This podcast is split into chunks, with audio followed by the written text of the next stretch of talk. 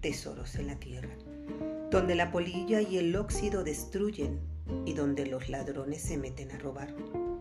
Más bien, acumulen para sí tesoros en el cielo, donde ni la polilla ni el óxido carcomen, ni los ladrones se meten a robar.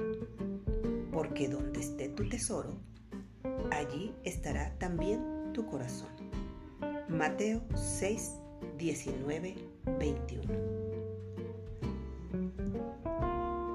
Aferrarse a la tierra con sus cosas materiales causa sufrimiento, baja la mirada y el entendimiento. Pero tomarse de la mano de Jesús nos da la fuerza, el coraje, el valor para seguir adelante. Él nos dice también en su palabra, no te he dado espíritu de cobardía, sino de amor, de poder y de dominio propio. Para caminar ligeras de lo terrenal y plenas de lo celestial. Te ejemplifico con un hermoso poema de Netzahualcoyotl que dice: ¿Acaso de veras se vive con raíz en la tierra? no para siempre en la tierra, solo un poco aquí.